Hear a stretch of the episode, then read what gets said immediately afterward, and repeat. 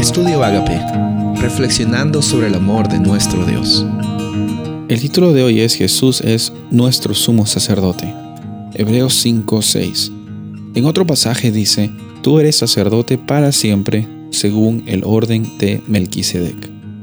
Desde el capítulo 5 al 7 de Hebreos, el autor está mencionando que Jesús también, aparte de tener una, una labor como rey, una función como mediador y como defensor, también tiene la labor de ser sumo sacerdote. En el Antiguo Testamento el sumo sacerdote tenía una función muy hermosa, la cual era ser, de, ser mediador entre Dios y los hombres, también ser un líder espiritual y eh, eh, también parte de su vestimenta era una vestimenta hermosa, real, que simbolizaba la, la realeza de esta función que era un símbolo de lo que Jesús iba a hacer para siempre a un nivel más grande, a un nivel más cósmico.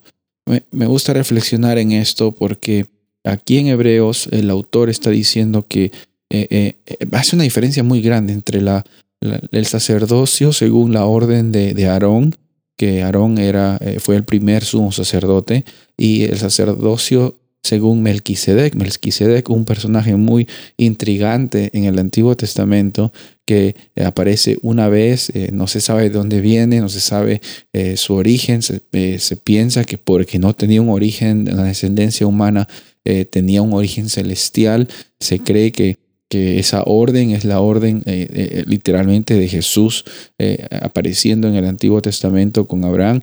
Y, y ese, esa misma orden es la que aquí el autor de Hebreos usa para designar la diferente, eh, la diferente función que Jesús tuvo en comparación con los sacerdotes del Antiguo Testamento, sacerdotes del pacto con, con los, con, de Dios con los israelitas.